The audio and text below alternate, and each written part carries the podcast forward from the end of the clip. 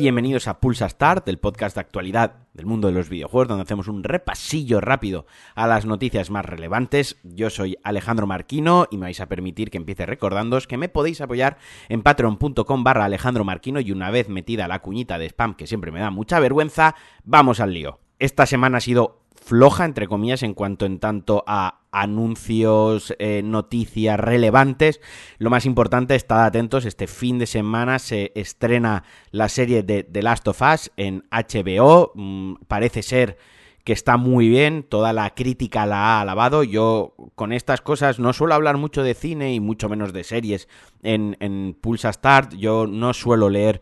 eh, críticas, no me suelo fiar mucho de las críticas, soy con el cine y tal, sí que soy un poco mal pensado y, creo que cuando, cuando te llevan a eventos para ver premiers, cuando te dejan ver la serie o cuando te dan accesos anticipados, etc., etc., en, en esto en concreto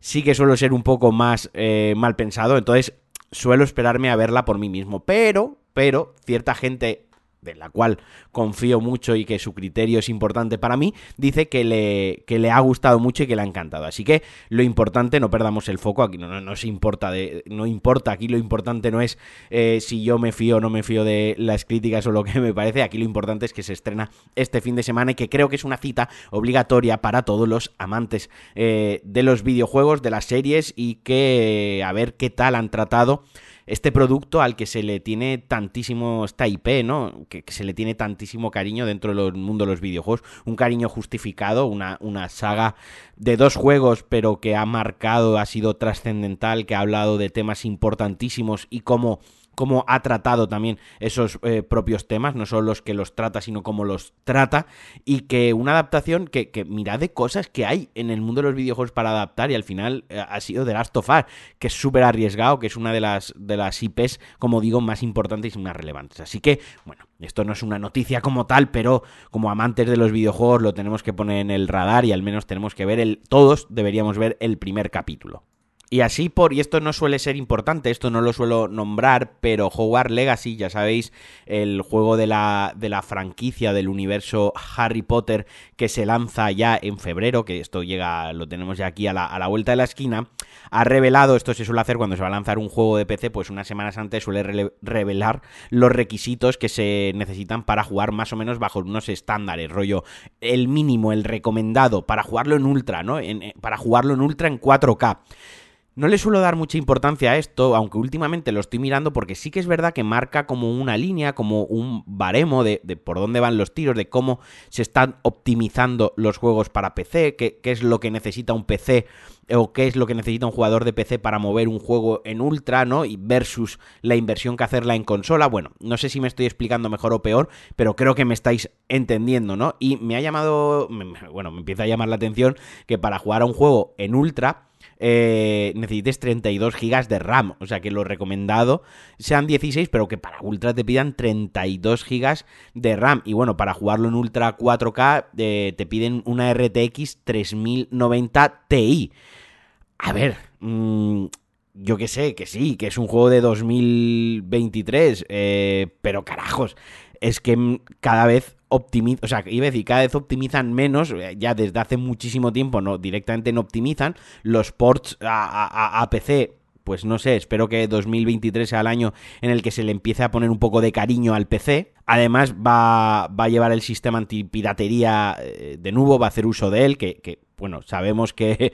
que, siempre suele dar alguna, alguna sorpresa, así que los jugadores de PC quizás deberían ser un poquitín más cautos. Sale, como digo, en, en, poco menos de un mes, sale el 10 de, el 10 de febrero y, insisto, para mí lo importante es saber si este año le dan un poquito más de, cariño, empiezan a tomar en consideración, joder, hay un mogollón de jugadores de PC a día de hoy, el PC gaming es una industria súper importante, tanto a nivel de lanzamientos como a nivel de visibilidad en las retransmisiones de Twitch, eh, YouTube, en plataforma, como en la venta del, hardware, hasta de, sillas, de, de, accesorios, de, bueno, todo lo que rodea el mundo del PC gaming, de la PC Master Race, ¿no? Seguimos teniendo y sigue habiendo ports y sigue habiendo poca optimización y sigue recayendo en el, en el usuario el, el, hecho de que tenga que tener un ordenador potentísimo para jugarlo bajo unos estándares más o menos aceptables cuando a lo mejor en consola pues funciona mejor, ¿no? Que es algo que, que por su naturaleza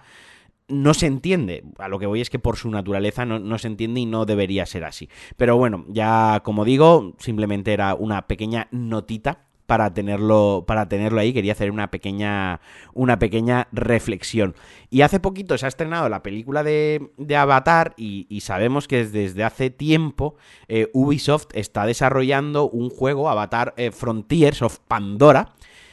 y ahora sabemos que lleva 5 años, al menos 5 años en producción. Yo cuando los juegos llevan tantísimo tiempo en producción, a no ser que sea una obra brutal, cuando a no ser que sea un Red Dead Redemption, por ejemplo, una barbaridad así, pero cuando son juegos de este estilo, a mí me suele me suele generar mucha desconfianza, me suele entre comillas mal rollo, porque bueno, mal rollo, esto no va a ningún lado, pero en 5 años cambia muchísimo la tecnología, en 5 años cambia muchísimo la forma de trabajar de hacer videojuegos, eh, el hardware, eh, los jugadores, cambian muchísimas cosas en, cinco años y, y, ni siquiera tiene una fecha definida. Eh, para el lanzamiento, es entre, entre finales de este año y principios del año que viene, o sea que, que esto será en 6, 7, 7 años de. o 10 años de desarrollo. Es que vete tú a saber, esto igual lo empezaron a hacer cuando, se, cuando la primera película, ¿no? Entonces, simplemente se ha sabido este dato, me ha llamado la atención, porque, pues, insisto, a mí me genera mucha desconfianza.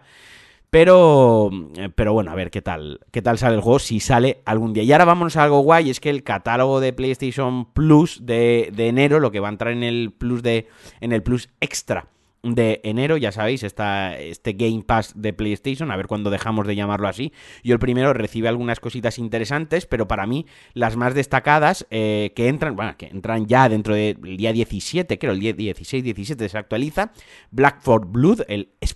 sucesor espiritual de Black for, eh, del Left 4 Dead. A mí me gustaría probarlo, pero volvemos a lo mismo, se necesita amigos, no tengo amigos, no tengo tantos amigos para jugar online. También entra Dragon Ball Fighter Z, uno de los mejores juegos de lucha en 2D de la historia, y esto lo digo así, esto es un facto, es increíblemente bueno este juego, y esto me ha hecho feliz, en la Devil May Cry 5 Special Edition, estuve a punto de comprarla hace tres días para PlayStation 5, yo la tengo en Play 4, pero la actualización a Play 5 con Ray Tracing, con el modo rendimiento, el modo gráfico, eh, coño, sí, el modo rendimiento 4K, etc, etc,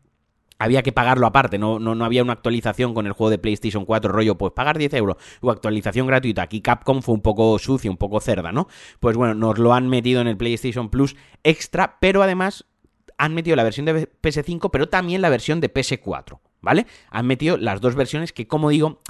a efectos realmente sería como meter dos juegos, ¿no? Porque para ellos son dos juegos diferentes. También tenemos el Life is Strange Before the Storm y el Life is Strange. El Before the Storm, yo no sé, tengo sentimientos encontrados, pero el Life is Strange, el primero, lo recomiendo encarecidamente eh, jugarlo. Y luego hay otras cositas como el Just Cause 4 Reloaded, que también sale para Play 4, para Play 5, salen las dos versiones. Es una saga que a la gente le, le encanta a mí me aburre soberanamente, es una saga que nunca he conectado con ella, pero sé que a muchísima, a muchísima gente le gusta y oye, está genial. Vaya, que la actualización de, del catálogo, muy buena, me parece que es un puntazo por ese Black for Blood, por ese Dragon Ball, por ese Life is Strange y por sobre todo ese Devil May Cry eh, 5, tanto para PlayStation 4 como para PlayStation 5.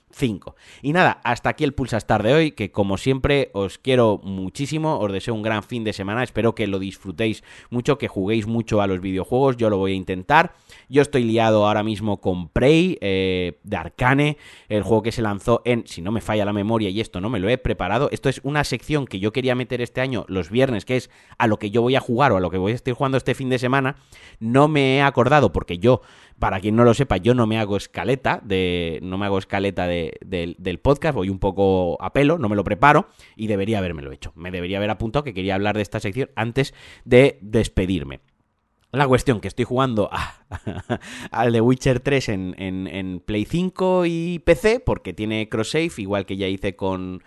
con Cyberpunk 2077, es decir, que cuando tengo un ratito en el PC, pues aprovecho y hago una o dos misiones, y cuando tengo un rato más largo, pues me voy al, al salón porque tiene el cross save este. La única putada de esto es que ni las horas ni los trofeos, pues si ganas un trofeo en Play, el trofeo se queda en Play. Si ganas un trofeo en PC, pues el trofeo se queda en PC. Pero bueno, como en, en, este juego en concreto me da un poco, un poco de igual, pues lo disfruto más de esta manera. Y luego estoy jugando, como digo, a Prey, eh, de los creadores de Dishonored, de Deadloop, uno de mis estudios favoritos, eh, que cuando salió el juego, pues yo lo jugué a pelo, pero ahora eh, luego lo actualizaron con el tiempo y tiene un modo supervivencia que pues bueno, pues tienes lesiones, se te rompen las armas, bueno, como dos tonterías, dos añadidos, dos alicientes para que yo lo, lo rejuegue, lo rejuegue de nuevo, un juego que, que le tengo cariño, un juego que me parece que está entre comillas menospreciado y que pasó muy desapercibido y que no se le valoró lo suficiente. Es un juego que yo siempre pongo un valor y que defiendo mucho y eso es a lo que yo voy a jugar el fin de semana.